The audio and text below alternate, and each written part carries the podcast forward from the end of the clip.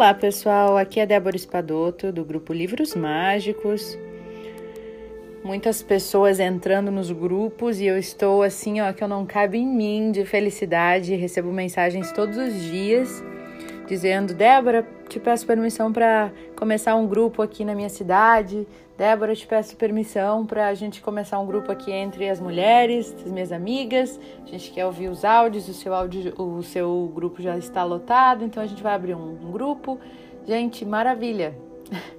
Fico muito feliz porque é para isso que eu tô lendo, né? Para que a gente expanda os áudios e facilite para as pessoas terem esse conhecimento, né, dos livros mágicos que a gente está lendo. Bom, então a gente está lendo é, 100 Maneiras de Motivar a Si Mesmo, do Steve Chandler. E nós vamos para a maneira número 4 e a número 5 hoje, tá? Então vamos ver o que ele nos diz. Manter o foco é um problema para muita gente. Levanta a mão aí quem se identifica, né?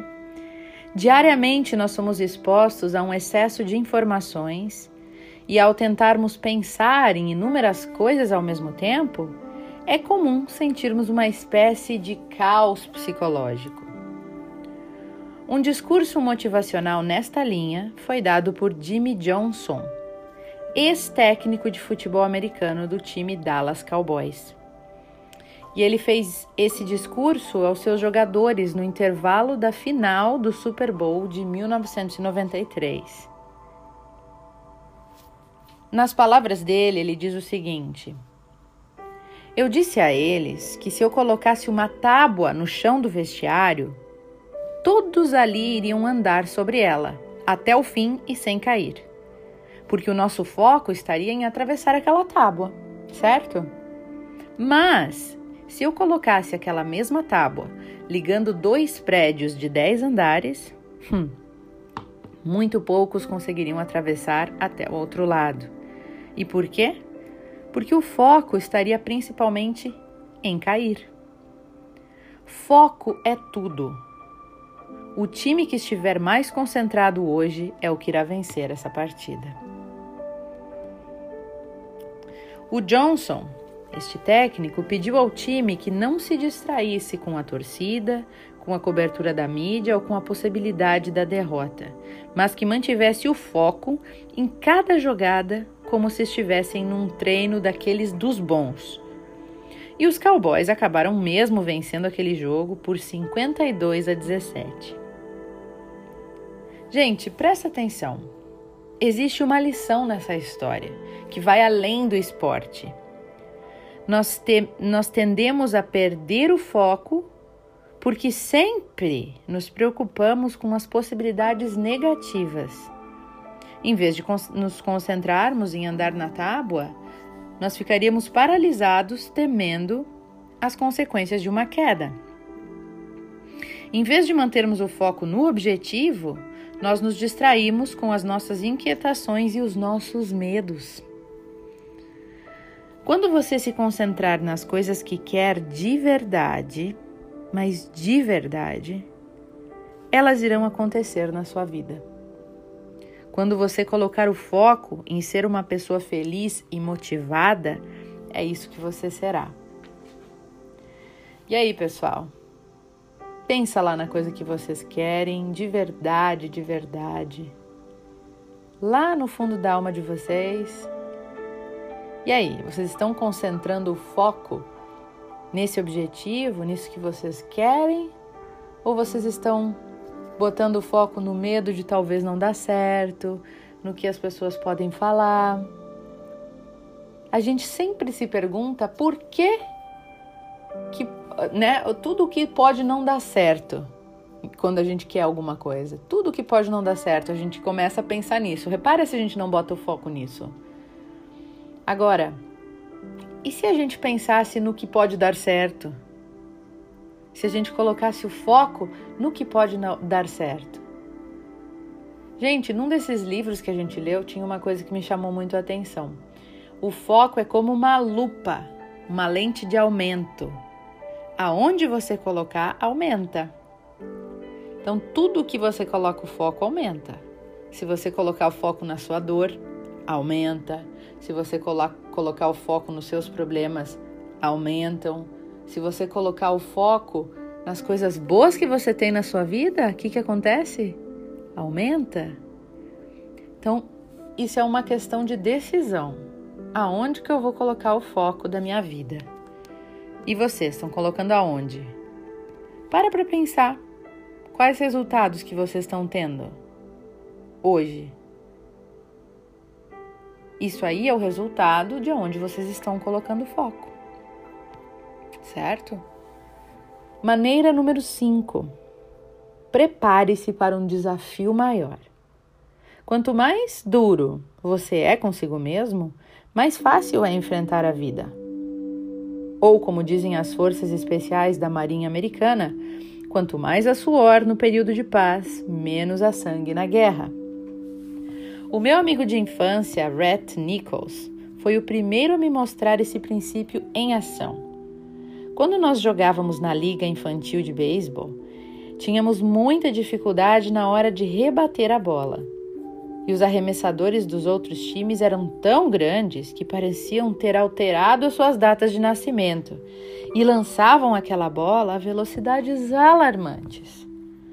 Nós passamos então a sentir medo quando se aproximava a nossa vez de ocupar, de ocupar a, a posição de rebatador, rebatedor.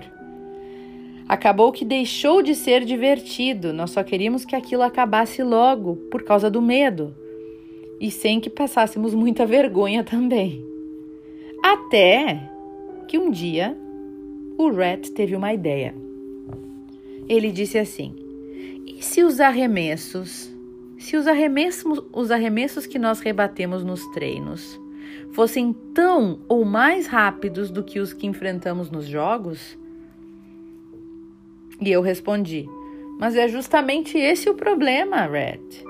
Nós não conhecemos ninguém que lance a, tão, a bola tão rápido no nosso time e é por isso que os jogos estão tão difíceis.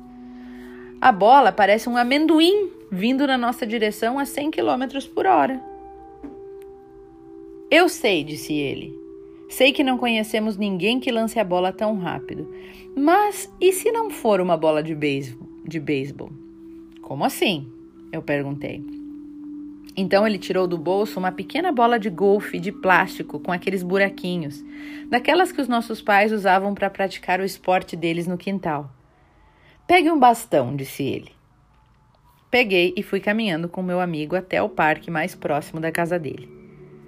O Rat tomou o lugar de arremessador no centro do campo, mas avançou cerca de um metro na minha direção, enquanto eu me posicionava como rebatedor.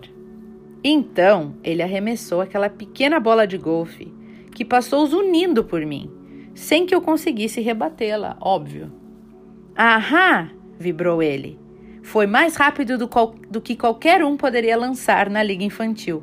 Vamos continuar treinando assim, disse ele. E nós nos revezamos arremessando um para o outro com aquela bolinha maluca voando a velocidades impressionantes. Ela não só era absurdamente rápida, como também mudava de direção de forma mais abrupta do que nos arremessos dos jogadores da Liga Infantil. Na partida seguinte, o Rat e eu já estávamos prontos. Agora, os arremessos pareciam vir na nossa direção em câmera lenta e as bolas eram balões brancos enormes. Consegui acertar o meu primeiro home run graças às sessões com as bolinhas de golfe. Jamais esqueci essa lição que o meu amigo me ensinou. Sempre, escute bem, sempre que eu sinto medo, eu encontro um jeito de fazer algo que seria ainda mais difícil e assustador do que aquilo que eu tenho que fazer. Depois de realizar essa tarefa mais complexa, aquilo que antes eu estava com medo se torna fácil e divertido. O grande boxeador Muhammad Ali usava esse princípio também ao selecionar parceiros para treinar. Ele fazia questão de escolher para o sparring apenas pugilistas que fossem melhores que o lutador que iria enfrentar na próxima competição. E esses parceiros talvez não fossem melhores em tudo, mas eram sempre melhores em algum aspecto que o futuro oponente. Quando chegava a hora de entrar no ringue para valer, ele já sabia que já tinha enfrentado e superado os pontos fortes daquele lutador. E você também pode encenar uma batalha maior do que aquela que terá pela frente. Veja o que isso pode fazer pela sua motivação na hora de encarar o verdadeiro desafio. Olha que interessante, né, gente, essa dica. Bem interessante. Dificultar algo, né, antes de um desafio que tenhamos, fazer algo, encenar algo, treinar com algo mais difícil do que aquilo que teremos que enfrentar. Seja lá o que for né? Treinar de uma, de uma forma que seja mais difícil. Bem interessante, bem interessante mesmo. Porque, claro, aí a gente faz algo mais difícil e depois o que era para ser feito fica fácil, né? A preparação é tudo, né, pessoal? O planejamento é tudo. Eu trabalho com isso também e eu vejo assim o quanto que quando a gente está bem planejado e preparado, a gente se torna mais confiante naquilo que a gente quer e aí tudo vai, flui, fica mais fácil, a gente se desprende do medo. Né? Então é importantíssimo que a gente planeje e se prepare para qualquer coisa que a gente for fazer. E se a gente for se preparar com treinos mais difíceis do que aquilo que a gente vai enfrentar, muito melhor. Seja lá o que for, uma entrevista de emprego, uma conversa com alguém, uma uma, uma mudança para algum lugar, algo grandioso, abrir uma empresa, né? Tudo isso acho que a gente pode treinar antes com um algo mais difícil, colocar um, um como é que é um, um degrau acima daquilo que é realmente o que teremos que fazer e fazermos, né? E aí o resto vai ficar fácil, bem interessante. Bom, então hoje a gente teve duas das maneiras, né? A questão de realmente focar no que a gente quer, né? E a segunda, de a gente se preparar mais arduamente do que realmente a gente vai precisar, para a gente estar bem seguro na hora de realizar tal ação. Não é mesmo? Gostei muito das, das dicas de hoje. Acho que esse livro, esse livro tá bem leve, tá bem gostoso pra gente ir dia a dia, assim, pensando e refletindo sobre a vida, né? E acho que ele vai ser bem bom pra gente. Termino esse áudio com um desejo de purificação para todos vocês, em nome do Ho Oponopono. Então concentra um pouco lá e pensa o que, que é que hoje está te perturbando. Pensa nisso um pouquinho. Reconhece essa angústia, reconhece esse sentimento negativo e manda para o divino, manda para a luz. Continue de olhos fechados e pense comigo. Deus, universo, divindade, limpa em mim este sentimento que está me atormentando hoje.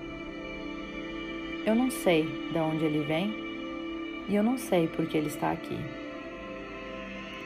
Limpa em mim esse sentimento que me atormenta no dia de hoje.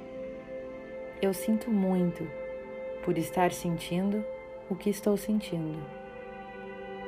Por favor, me perdoa por ainda me conectar com esses sentimentos negativos.